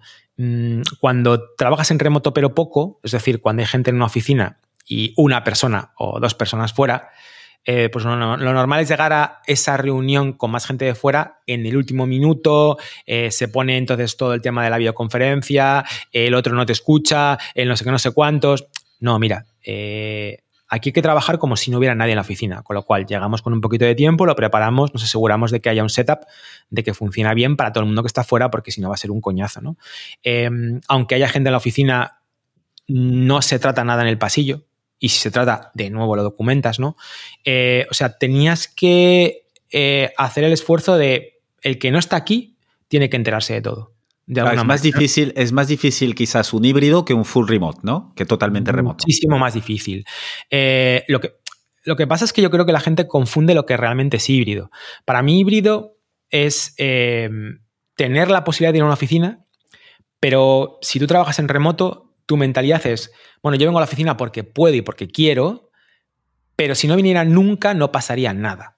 Esa, es la, esa, es la, mentalidad, ¿no? Entonces, en el momento en el que si no voy a la oficina me pierdo algo, eso no es híbrido o no es remoto, es mm, presencial, pero, con 10 de teletrabajo, ¿no? Entonces, eh, ¿qué hacíamos para que la gente se, se, involucrara? Bueno, evidentemente quedábamos de forma presencial de cuando en cuando, ¿vale? Eh, todos los días teníamos una llamada, una videollamada, lo que fuera, para, vernos. ¿vale? Todos los días. Esto. todos los días. Eh, cinco minutos, pero, pero todos los días. Eh, y, luego, pues, mucha colaboración vía, vía chat, ¿no? De, oye, pues estoy trabajando en esto, tú tal, ¿cómo te puedo ayudar? Em, pero como ya nacimos prácticamente así, pues no nos costó, no nos costó mucho. Ya te digo, la, para mí la clave cuando empiezas es que mm, la gente que esté de forma presencial, em, insisto, eh, aunque, aunque esto parezca contraintuitivo, el trabajo remoto no tiene nada que ver con trabajar en una oficina o no. Y cuando, y cuando lo digo, eh, una vez más, ¿no? Como yo he vivido mucho lo de todo lo que digas siempre se malinterpreta de la peor manera posible. Ah, ya está intentando colarnos el falso remoto y tal. No, no lo habéis entendido. Lo que os digo es que aunque yo vaya a la oficina todos los días, mi mentalidad es estoy aquí porque me da la gana, pero si no estuviera aquí, el resto de la gente no se enteraría. Em, igual que en singular, eh, la dirección muchas veces va a la compañía y de repente te llegan decisiones y decía, pero chicos, ¿cuándo habéis hablado esto? Eh, yo no me he enterado, ¿vale? Pues eso no es trabajo remoto, ¿vale? O sea, em, pues eh, en Manfred eso no, no, no, no pasa. O sea, es decir, de no hay una oficina a la que ir y que se tome una decisión o tal y que si no estás no te enteras. Sí, yo voy a la oficina, pero aunque esté hablando contigo en, el café, si acordamos una cosa, inmediatamente la voy a escribir. Oye, que me he encontrado con Loic y que hemos hablado esto. Y si realmente es algo importante, no lo voy a dejar en un chat, que eso lo pierde el tiempo. No, lo voy a poner en, un, en, un, en una wiki. Y si realmente es algo más clave aún, no solamente lo voy a poner en una wiki, sino que voy a mandar un correo a todo el mundo. Oye, pasa esto, tal, tal, tal, tal. Y a las dos semanas, oye, ¿os acordáis de esto? Entonces, bueno, es esa mentalidad, ¿sabes? De da igual donde esté, esté en una oficina o no esté en una oficina. Remoto quiere decir que tiene que dar igual donde esté. Tiene que dar igual, ¿no? Y eso eh, todavía a la gente le cuesta. Eh, creen que remoto es simplemente trabajar en casa. Y eh, no, o sea, trabajar en casa es teletrabajar. trabajar en remoto es adaptar todo a estar lejos. Entonces, ejemplo, pues no te voy a llamar para contarte algo porque a lo mejor te pillo mal. entonces, ¿qué hago? ¿Te escribo un correo? Pues no, a lo mejor te grabo un vídeo. Hostia, un vídeo. Sí, un vídeo capturando la pantalla. claro, pero esto, claro, es diferente porque trabajamos en un medio diferente, con lo cual, en vez de hacer el típico trasunto, el cojo directamente como trabajo en una oficina y me intento llevar a mi casa, no, no, no, que, no lo has entendido, que, esto ha cambiado. Entonces, eh, yo te grabo un vídeo desde mi casa, pero en el momento de he cambiado el mindset, aunque me vaya a la oficina, te voy a grabar un vídeo. Porque igualmente. igualmente, porque aunque yo trabaje en la oficina y, y tú también, yo no tengo por qué dar por hecho de que tú en ese momento estás eh, disponible para mí. Porque a lo mejor estás hablando con otra persona, con lo que sea. Con lo cual, en el momento en que interiorizas esto, de, claro, trabajamos de forma síncrona, eh, da igual donde estemos, eh, pues a mí no se me va a ocurrir, esto nos ha pasado muchas veces luego cuando vamos a la oficina, levantarme de mi sitio y decirte, oye, Loic, tal, que mira, no, estoy trabajando, te mando esto y es, oye, si quieres lo hablamos, pero ya directamente te, te, consulto de estás disponible, no estás disponible, te mando esto, etcétera, etcétera, etcétera, ¿no? Bueno, ya te digo, son truquitos, pero, pero que hay que ir rodando poco a poco. Decías que no ibas a revelar nada, pero yo creo que sí que mm, para muchos eh, es una gran revelación esto, porque son a veces no, no hace falta cambiar eh, o tener así fórmulas de, física cuántica para cambiar una cosa sustancialmente. Y estos son de estos pequeños detalles y ejemplos que acabas de dar, cambian totalmente. Yo eh, no puedo estar más de acuerdo con el video, incluso que estés en la oficina porque ¿qué sabes tú que está haciendo el otro si está en un periodo de una hora muy concentrado en un tema y tú le vas a interrumpir a la media hora y le jodes toda su manera de trabajo? Eh, pues es, pensar también, yo creo que tiene mucho que ver con pensar en el otro antes de pensar en uno mismo. Completamente de acuerdo. Simplemente el mindset de, eh, aunque estemos 10 en la oficina y una persona fuera, eh, no puedes pensar, jo, qué pesado, que está fuera o por culpa de este tenemos que hacer en plan videoconferencia. No, no, no, no. Eh, ya simplemente cambiar eso es importantísimo y yo creo que es algo que tienen que empujar mucho desde la dirección de las empresas. Es decir, em, eh, a mí me da igual que un director vaya todos los días a la oficina, si quiere. el mal olor, eh, una red flag como una casa es cuando la gente le pregunta, ¿vas a ir a la oficina? O lo anuncia. Porque quiere decir que hay cosas que solo se pueden hacer en la oficina o que se hacen en la oficina mejor. Y no debería ser así. Vete todos los días a la oficina si quieres, pero que nadie lo sepa. Quiero decir, que nadie pueda anticipar que vas a estar en la oficina. Con lo cual, todo el mundo, aunque trabaje en la oficina, tiene que ir con ese mindset de, bueno, puede estar o no que eso es el remoto real. El remoto no quiere decir no puedes ir nunca a la oficina. Puedes ir todos los días a la oficina. El remoto es da igual donde estés. Eso es el remoto. Eh, ¿Lo consigues? Sí, no, tal. Luego hay muchas escuelas, ¿no? Eh, ayer leía a un gurú de la productividad, a Allen Holub, diciendo que el remoto no, no, era, no significaba lo mismo que asíncrono. Eh, pues mira, personalmente no estoy de acuerdo. Porque si el trabajo remoto no es asíncrono, dime tú cómo trabajo yo, a lo mejor es una visión de Allen Holub muy americanocentrista. Eh, si trabajamos en remoto y tú estás en Australia, que a mí me ha pasado, y yo en España, y no trabajamos de forma asíncrona, dime tú cómo trabajamos en remoto. Porque si yo tengo que esperar a que tú te levantes o viceversa, hostia, va a ser muy duro. Eh, son, nueve horas, son nueve horas de cambio, lo cual vamos a coincidir poco. Claro, dice Holub, no, pero es claro, te trae muchos más problemas de beneficios. Bueno, esa es tu opinión. Eh, a lo mejor yo hay gente que está en Australia con la que quiero trabajar sí o sí, ¿vale? Em, y tengo que montar todos mis procesos para que sean lo más asíncronos posibles, ¿no? Entonces, eh, para mí el trabajo remoto, pues por ejemplo, una de las cosas que tienes que tener en cuenta es que debería ser por defecto siempre asíncrono. Porque mm, si es verdad que me da igual donde estés, yo no tengo por qué suponer que estés en España. Entonces, al fin y al cabo, si te das cuenta, lo que te da el remoto es un montón de capas que te obligan a ser muy organizado y muy previsor. Si tú y yo tenemos muy claro lo que queremos hacer, cómo lo queremos hacer y cuál es el roadmap, tú y yo no tenemos que comunicarnos mucho, más allá de que haya un sistema que de la forma más automática posible eh, le indique al otro el estado del trabajo, ¿vale? Em, y a partir de ahí intentar diseñar las tareas para que no dependan unas de otras o lo menos posible. Pero esto que estamos hablando es algo que viene de metodologías ágiles.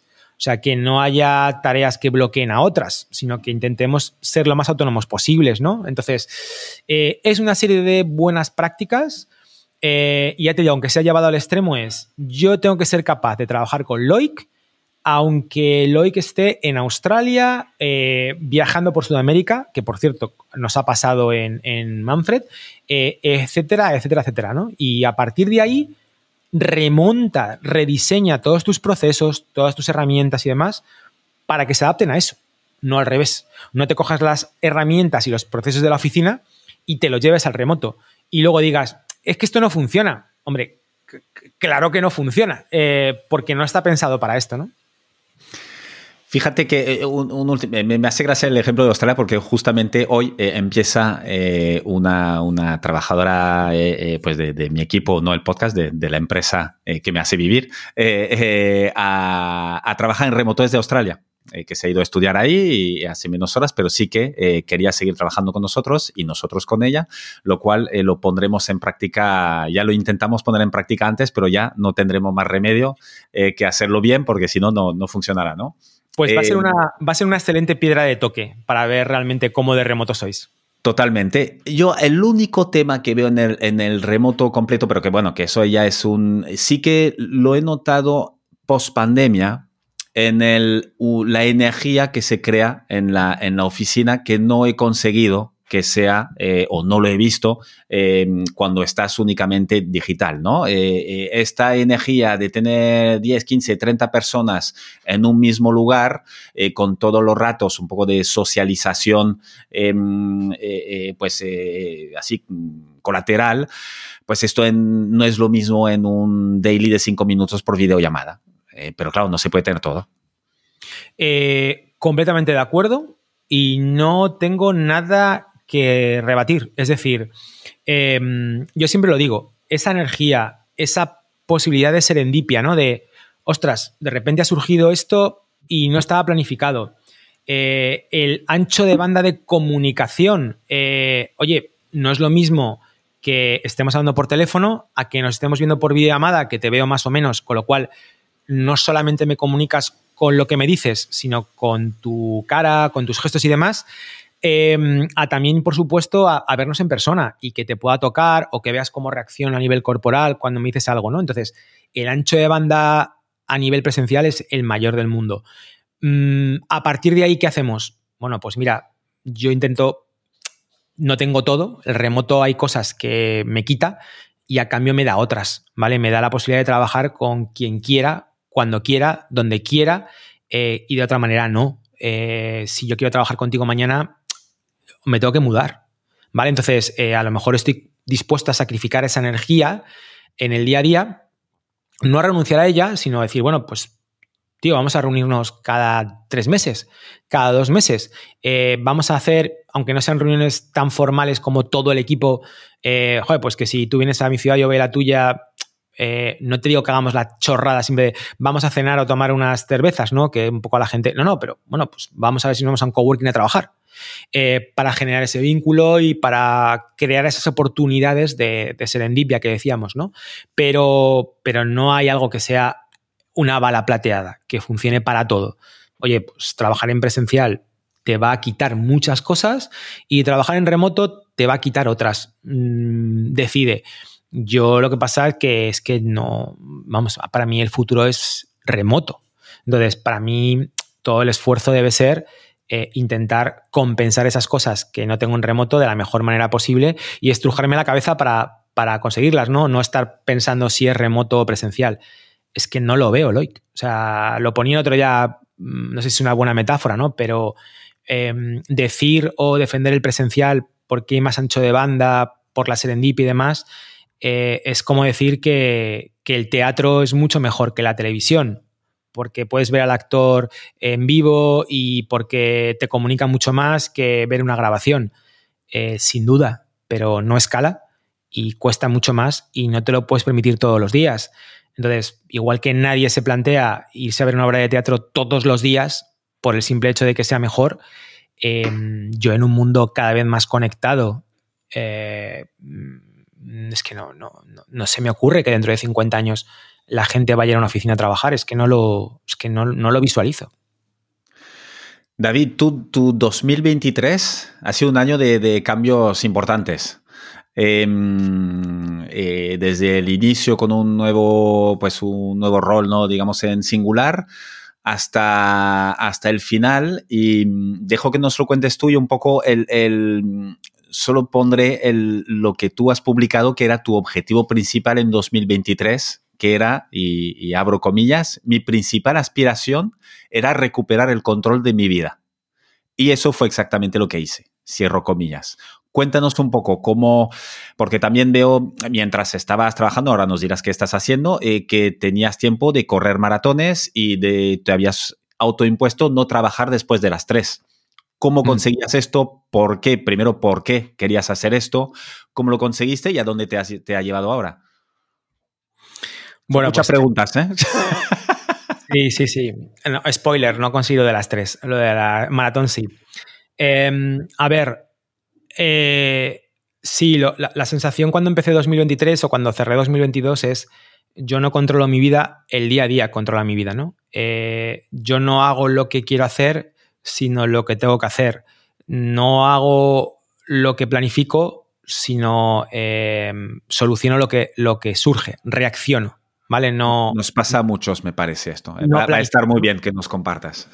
Entonces, eh, bueno, tú puedes dejar que el día a día te arrastre y entrar en esa vorágine y, estás en una zona de confort, en una compañía eh, que te paga un buen salario y que donde estás bien considerado y demás. O puedes decir, no, mira, yo quiero hacer lo que me planteé que quiero hacer y puede que lo consiga, puede que no, pero quiero tener muy claro lo que quiero hacer y quiero ir a por ahí, ¿no?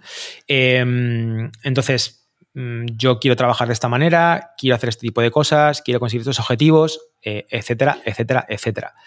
Em, un ejemplo de cómo no era así. Mira, yo antes del COVID sí corría muchos maratones y estaba, estaba delgado, estaba bien y estaba en forma.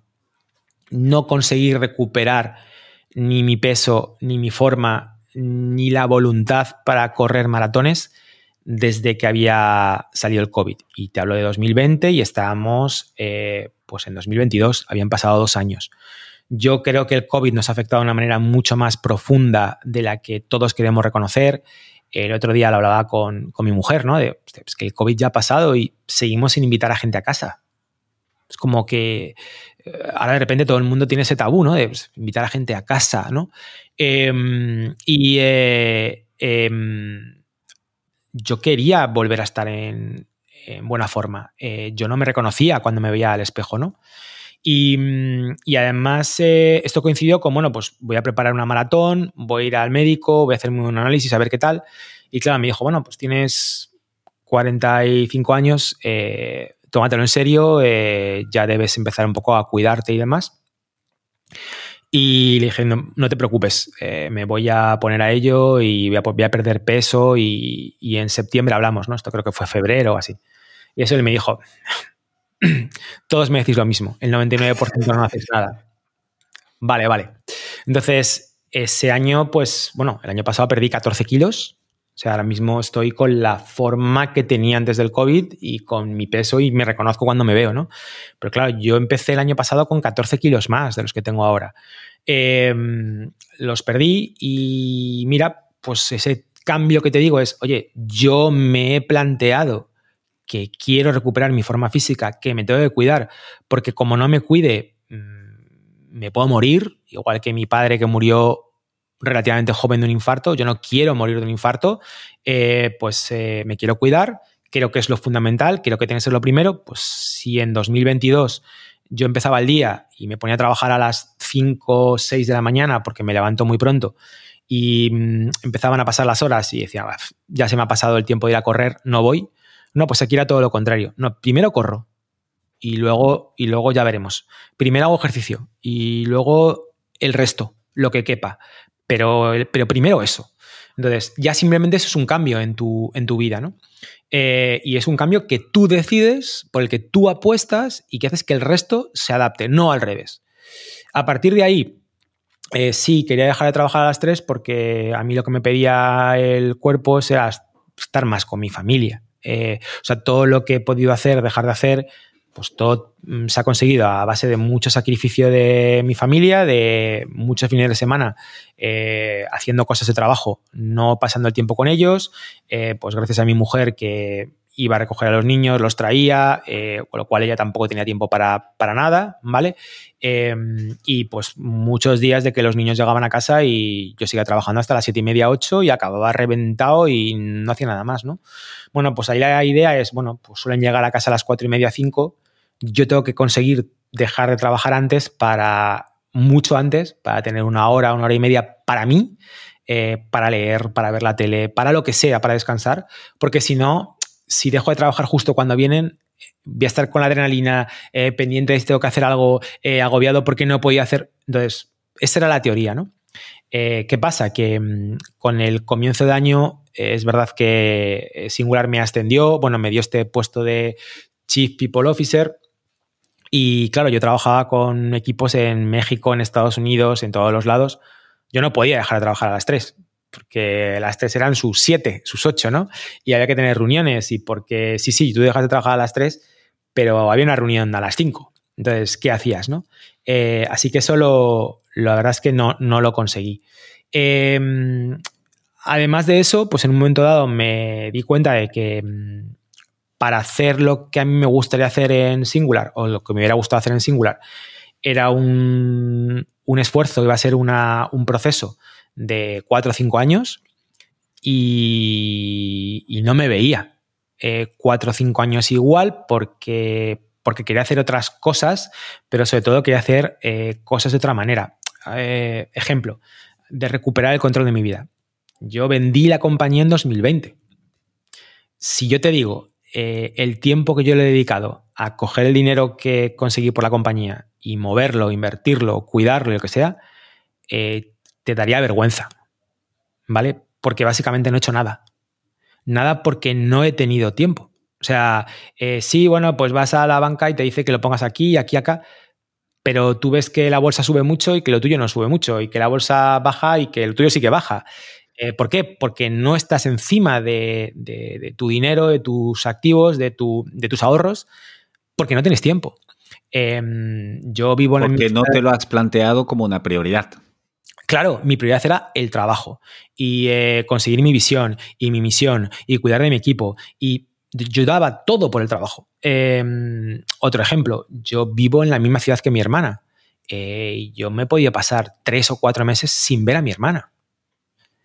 Em, amigos que no veo en tres o cuatro meses o que no les llamo en meses porque no me da la vida, porque si eh, mi día a día era, claro, tengo la bonilista, la tarugo, eh, singular, Manfred, yo empezaba a las 5 o 6 y acababa a las 7, 8. No había tiempo para mucho más. Y el fin de semana, pues muchas veces acabar la bonilista porque no estaba acabada. Y el poco tiempo que me quedaba, pues dárselo a la familia cuando no tenía que correr 20 kilómetros por la mañana o 25 para preparar la mierda de la maratón. Eh, ¿vale? Entonces, eh, no era un día a día del que me sintiera especialmente orgulloso ni que en casa se sintieran especialmente orgullosos, ¿no? Entonces, eh, hostia, ¿cómo hago esto? Debe cambiar, ¿no? Y, eh, en un momento dado, que de hecho fue verano, dije, yo, yo no quiero estar cinco años así. Entonces, no es algo que Singular haga mal, sí, que hay cosas que podrían cambiar, pero es que soy yo, es que el problema soy yo, eh, que yo no quiero hacer esto ahora, yo quiero parar, quiero poder colgar los cuadros en casa, cambiar las bombillas, que tenemos ahora mismo, ah, todavía tenemos tres bombillas rotas. Em, sé que son tonterías, pero te indican cosas, ¿no? De, o quiero poder leer un libro. Yo a lo mejor me pasé 2023 y me leí dos libros y me encanta leer. Eh, necesitaba nutrirme, ¿no? Em, entonces, en verano le di vueltas a esto, me di cuenta de que, aunque era tirarte un poco a la piscina, ¿no? Sin saber si había agua, porque eh, soy un afortunado por, toda la suerte que tenido a lo largo de mi vida, en mi carrera profesional, pero no tan afortunado como para decir que os den por saco a todos, ¿no? Eh, pues probablemente tendría que volver a trabajar y a lo mejor cuando tuviera que dar ese paso, pues no, nadie se acordaba de mí o no encontrar ese trabajo, pero que si yo no lo hacía, pues que básicamente no le iba a hacer nadie. Yo me podía permitir estar un año o dos años sin trabajar, ¿no? Eh, y en vez de invertirlo en comprarme un coche o en irme de viaje a las Bahamas, pues prefería invertirlo en, ese tiempo para mí, ¿no? Así que mm, hablé con José Luis Vallejo, con el, con el dueño de Singular, y le dije, mira, José, me, quiero ir, ¿no? Y efectivamente su reacción fue, em, bueno, ¿qué podemos cambiar? ¿Qué? No, no, no, no, no, lo has entendido, que no, no es que vosotros estéis mal, es que yo quiero hacer otras cosas. ¿Pero qué vas a hacer? mira, pues quiero ver cómo invierto el dinero que tenemos o que, que dejamos de tener, quiero, quiero, quiero colgar cuadros y demás. Y claro, como él sabía perfectamente eh, mi situación, la conoce perfectamente, dice, bueno, vale, pero ¿y después qué? Pues, no sé, ya veremos. Dice, pero te vas a aburrir. Eh, y claro, yo decía, pues que yo me quiero aburrir. O sea, ese es el tema, que es que me quiero volver a aburrir. Eh, y, y, bueno, así fue. Esto fue en verano. fue en agosto, eh, planificamos todo lo mejor posible y, el 31 de diciembre pues fue mi último día eh, tanto en Manfred como en, como en Singular, ¿no? Así que sí, completo control de vuelta para mi vida. El reality check es que, mm, mira, estamos a 22 de enero y todavía no tengo todo el control en el sentido de que llevas una inercia. que tienes que, o sea, que nadie se haga esa imagen idealizada de paro y ahora... no, pues tenía, que 100 correos por contestar todavía, ¿no? Bueno, pues los he quitado esta semana. Eh, tenía cosas por cerrar, eh, facturas que tenía que buscar, reclamar, no sé qué, y desde luego cosas en Manfred y en Singular que, todavía había que cerrar, ¿no? Eh, se vienen cositas muy, muy interesantes. Entonces, bueno, ahora empiezo a ver que tengo tiempo para leer, para hacer cosas y demás, pero sin duda mi objetivo que era, bueno, voy a recuperar el control de mi vida y que no sea el día a día el que me arrastre, pues sí, lo he conseguido. ¿Y cómo me imagino que estás llevando o tienes planteado una reflexión sobre qué hacer durante este año sabático? Eh, conociéndote un poco después de, esta hora de hablar, eh, seguramente eh, estás pensando en protocolizar o herramientas o tal de, cómo organizar este año y no encontrarte a final de año y decir, mierda, me ha pasado un año y al final no he hecho nada que era un poco el objetivo, pero me da a mí que no solo. Claro, de hecho, a ver, parte del problema ahora, te digo un poco para, tener ese mood, ¿no? De esa sensación de sabático es eh, no, te pongas muchos objetivos. Pero claro, me has, me has, eh, me has entendido perfectamente. O sea, yo he empezado de, oh Dios mío, estamos a día 12, ya ha pasado de enero, ya ha pasado el 3,4% eh, del año eh, y todavía no he conseguido nada, ¿no? Entonces,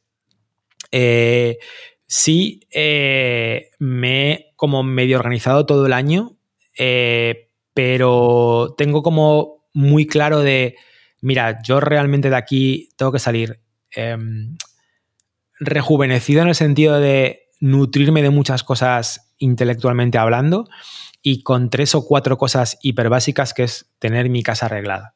Y cuando hablo de tener mi casa arreglada es, bueno, desde tener, eh, acabar de amueblar todo lo que me haga falta, a eh, tener muy claro eh, todo, hasta cómo meterme la cuenta del banco, que no, tengo muy claro. Em, y, y diseñar mi día a día para, para que se adapte a la persona que quiero ser, ¿no? Entonces, e-, ese es el único objetivo real eh, que necesito para que este año para mí sea un éxito. Entonces, todavía no he conseguido esto. Sí que es verdad que intento a las tres dejar de hacer cosas. Mira, pero ¿qué cosas? Desde grabar este podcast a mm, lo que sea, ¿vale? Pero sí que todavía me siguen saliendo cosas. Em, y obligarme a no hacer nada que no me nutra, ¿no? tengo pues leer un libro, jugar un videojuego, ver una película, lo que sea, y luego estar con, con los niños. Los niños que llevan dos semanas con esto ya están eh, hasta el gorro de mí. O sea, eh, ¿cuándo vas a volver a trabajar? Y nos dejas en paz, ¿no? Eh, claro, porque llegan y, bueno, pues dime qué has hecho en el cole, me pongo contigo, vamos a ver. ¿Una práctica de programación? ¿Cómo no? ¿Qué hay que hacer? ¿Un first person shooter? Bueno, pero tendrás que poner una pantalla de game over y pasar de nivel. Y claro, mi hija, madre mía, qué pesadilla, mi padre, ¿no? pero, pero sí que quiero durante este año, a ver si lo consigo. Para mí el mayor objetivo es tener diseñado un día a día eh, mm, que, que, me permita ser la persona que quiero ser, ese padre presente, marido presente, hijo presente, eh, amigo presente, eh, alguien que tiene tiempo para aprender y para interactuar con el mundo. Y luego, a partir de ahí, encontrar un medio de vida que encaje en ese día a día, que va a ser lo complicado. No sé si alguien me lo podrá ofrecer o me lo tendré que diseñar yo, ¿no? Pero eh, sí que me gustaría eh, pues encontrar ese trabajo que me permite trabajar de, 9 a 3 eh, y em, darlo todo, ¿vale? Pero a partir de ahí, bueno, pues estar libre para, para, para, digo, para ser esa persona que, quiero ser, ¿no? Ese es el reto y el objetivo principal para este año. Es, un buen plan, es un buen plan. Y seguro que lo vas a encontrar, porque no, no. Hombre, eh, eh, si hay alguien que lo puede encontrar, creo que, ya has demostrado que eres muy creativo y que sabes pensar en, pequeños ajustes para cambiar las cosas, lo cual yo tengo mucha fe. Gracias, ya te diré. Em, ya llevamos casi una hora y media. Esto se me ha hecho muy corto y, no, y, ya te digo que me quedaba mucha cosa, pero vamos a ir cerrando porque, porque claro, tienes otras cosas que hacer, obviamente. Pues no muchas, no muchas, Lloyd, la verdad. Oye, que decías que te, te gusta mucho leer. Eh, ¿Qué libros nos podrías recomendar?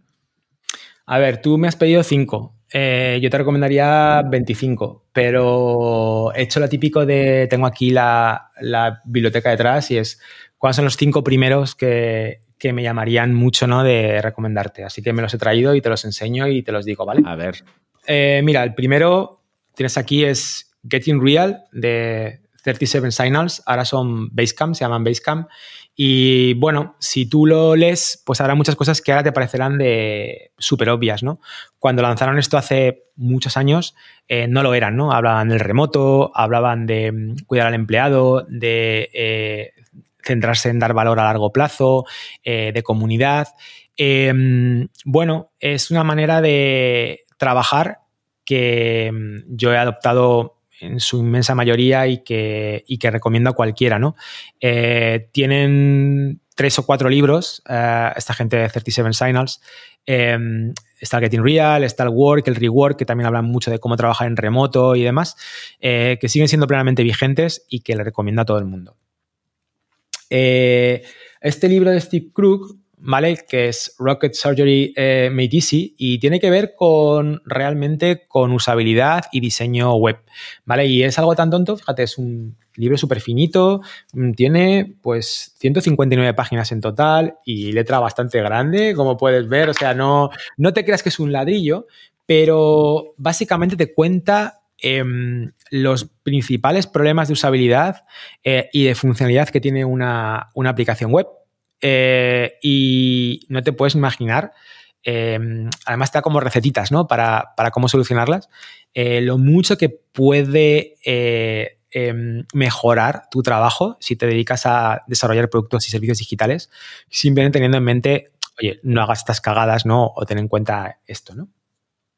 Más cosas que te traigo, ahora quizás un poquito más a nivel de emprendedor, un libro que para mí es, bueno, es muy conocido, se llama Traction, ¿vale? De, Gabriel Weinberg. Y lo que te cuenta este libro es, mira, da igual lo que montes, eh, necesitas generar demanda, ¿vale? ¿Cómo lo haces? ¿Vale? Entonces te cuenta todos los canales que tienes para generar demanda, desde hacer inbound marketing, poner anuncios en Google, poner una valla publicitaria, lo que sea, y te da un pequeño framework em, sobre cómo aplicarlos. Oye, vale, me has contado todo lo que hay, vale, pero ahora ¿qué hago? Eh, qué hago para mi, problema en concreto, para mi, empresa en concreto. Eh, evidentemente no tiene la fórmula de la Coca-Cola, lo que te dice es, pues piensa para cada uno de los canales que te he enseñado, piensa una idea, eh, de todas las que te salgan, elige nueve que mm, se llama Bullseye Framework. Elige nueve que tú creas que tengan sentido, pruébalas y de las nueve que funcionen mejor, las tres primeras, pues insiste, itéralas, invierte más, ¿no? Eh, bueno, está muy bien para conocer todo lo que puedes tener para, generar demanda, ¿no? Eh, y lo recomiendo mucho a gente técnica porque nosotros tradicionalmente solemos minusvalorar el trabajo del comercial o de, esa labor comercial, ¿no? Y es muy, muy dura. Eh, un libro que tiene un mogollón de años y que en teoría debería estar súper desactualizado, que es The Web Startup Success Guide de Bob Walsh, cero conocido. Eh, me lo encontré en una librería en Estados Unidos en un viaje, eh, pero es una hostia de realidad. De, tío, que cuando montes cualquier empresa, incluido por supuesto en el mundo de Internet, que no deja de ser una empresa, que tienes que ganar dinero, que tienes que tener en cuenta la caja, que tienes que tener en cuenta el pago de impuestos, que tienes que tener en cuenta eh, que los empleados son un pasivo. Es decir, oye, tú pillas a alguien pues por cada año deberías guardar dinero en el banco por si el día de mañana, Dios no lo quiera, tienes que despedirle, porque, porque tienes que pagar una indemnización, que es justo, es la ley. Eh, bueno, ya te digo, es de eh, que te enteres de qué va la vida y, bueno, me, gustó mucho, ¿no? Esa hostia de realidad de, hostia, que yo pensaba que esto era de que iba a Silicon Valley, eh, atan los perros con longanizas, todo está bien, todo es maravilloso. No, no, no, no, no va así, en la inmensa mayoría de los casos.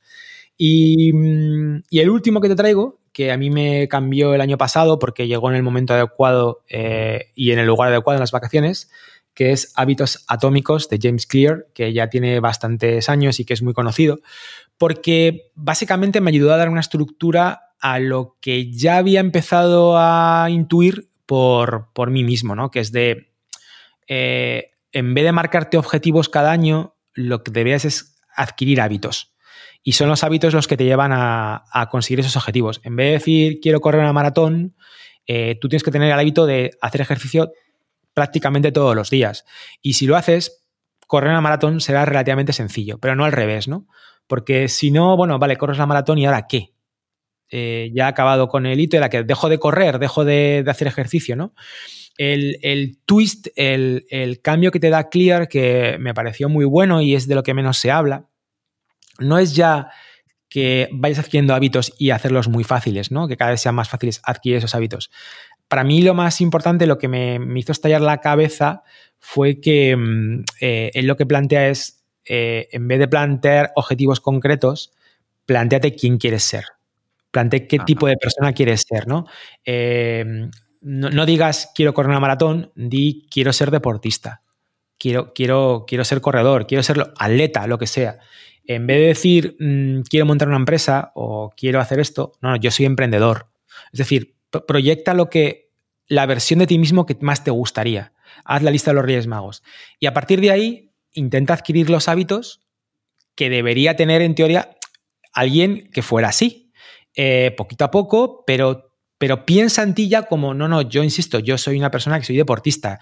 Quiero que cuando, cuando tú me veas, David hace mucho deporte, ¿eh? o sea, David va a CrossFit, David corre maratones y tal. David es, es deportista. ¿vale? O sea, no ha ido a correr una maratón. Eh, joder, David, fíjate, ha, invertido en esto, está creando esta iniciativa, pero también esto, es evidente que David es un emprendedor. Pues ese fue el cambio que, para mí fue brutal, ¿no? Y en los objetivos de 2024, si te vas a mi blog, pues verás que lo primero que pongo es, esta es la persona que quiero ser. Esta es la persona que quiero ser. Y a partir de aquí voy a definir mis hábitos y sí, una serie de hitos, pero hitos como manera de, como un como un testigo para ver si voy en el buen camino, no como, no como objetivo final. ¿no? Bueno, son cinco libros. Em, ya ves que no he traído ninguno técnico para que no, sea eh, un ladrillo, pero que, que a mí me, gustaron muchísimo. David, eh, si está muy bien porque no he, leído ninguno de los cinco, lo cual ya tengo material. Y mira que el, último sí que viene muy recomendado. Em, como última pregunta, que pregunta que hago a todos mis invitados, si tú tuvieras la oportunidad de poner un mensaje en una lona gigantesca delante de todas las escuelas, eh, para que la viera todo el mundo, los que entran, los que salen, los que nada más pasan delante, ¿qué pondrías ahí? Bueno, tengo clarísimo el eslogan de la TRG. Eh, todo es posible. Em, todo es posible, porque yo creo que en este mundo eh, ser optimista es revolucionario y subversivo. Eh, en un mundo donde casi todo el mundo tiende a lo negativo y al pesimismo. Ah, ¿qué tal estás? Bueno, che, tirando. A mí me encanta cuando me dicen, ¿qué tal estás? Yo estoy de puta madre. O sea, eh, no tengo ningún problema de salud grave, mi familia está bien, oye, económicamente tengo ahorros todavía en el banco, eh, estoy de puta madre, no tengo nada de qué quejarme. Eh, pues ese optimismo, ¿no? Yo sé que ahora vivimos en un momento en el que mucha gente nos quiere vender que la meritocracia no existe, simplemente porque, bueno, hay gente que juega con ventaja, pero eso ha pasado siempre. O sea, es decir, tú juegas con las cartas que te han tocado. Eh, pero claro que existe la meritocracia. Claro que si te esfuerzas, eh, las cosas pueden salir. Como no van a salir nunca si no te esfuerzas, si no lo intentas, si por lo menos no te atreves. ¿Vale? Entonces, yo recuerdo que empecé a emprender porque me daba miedo, me daba un pánico terrible, me daba pavor eh, llegar a los 60, 70 años y, y tener que preguntarme qué hubiera pasado si lo hubiera intentado. E, eso me daba, me daba pavor, ¿no? Entonces, em, que nadie te venda que nada es fácil, que nadie te venda que si te esfuerzas lo vas a conseguir, porque es mentira. Eh, la diferencia entre el que lo consigue y el que no lo consigue no tiene nada que ver con esfuerzo, puede ser por, por suerte muchas veces, pero inténtalo. O sea, dentro de tus posibilidades y dentro del riesgo que puedas asumir, eh, todo es posible, porque es lo que yo he visto. Em, así que nada, sin ser naif ni eh, decirle a la gente que, todo va a salir bien, no, no, estadísticamente montas una empresa, estadísticamente te va a ir mal, pero con una, vamos, o sea, con eh, un porcentaje muy alto, o sea, el 80% de las empresas mueren, ¿no? Pero, pero todo es posible y no me quiero, vamos, no me gustaría morir sin, sin pensar eso, ¿no? Si no, nada tendría sentido. Así que esa sería lo que pondría la lona. Todo es posible. Fantástico. Y además con, el, con la explicación que tiene, que tiene mucho para no hacer pensar que, que, todo es posible y solo hace falta pensarlo para conseguirlo. No, no, requiere curro y otros cuantos factores. Y suerte, y suerte. Eh, David, ya te digo, tenía la bonilista, tenía la TRG Conf en la lista y tal, pues tendremos que hacer una segunda parte. Eh, ya casi el año que viene, cuando estés post sabático, para, para ver cómo ha ido. Eh, será un placer. He aprendido muchas cosas, he tomado muchas notas. Eh, pondré también, para los que han escuchado y quieren pues, eh, poder acceder a todo lo que has comentado, pondré las notas de los libros eh, y también de la bonilista para que se puedan apuntar en las notas del episodio. Y te agradezco muchísimo tu tiempo. Y, y, espero que este 2024 pues sea igual que lo que te has planteado, que puedas eh, conectarte con el mundo y nutrirte mucho. Pues muchísimas gracias, ha sido un placer y será un placer volver y contarte, contarte la experiencia. Genial, gracias David, chao. Chao. Muchas gracias por haber escuchado este episodio hasta el final. Te quiero pedir una cosa más antes de que te vayas. Puntúa el podcast y ponme un comentario. Te tomará solo un minuto y me ayudará un montón para poder continuar con más entrevistas inspiradoras. Hazlo ahora, que ya sabemos todos lo que pasa cuando lo dejamos para más tarde. Es muy fácil, se hace desde la cabecera general de Decodificados en Spotify, Apple Podcast o cualquier otra app donde estés escuchando este podcast. Nos vemos en el siguiente episodio. Mientras tanto, sé feliz y cuídate. Un abrazo.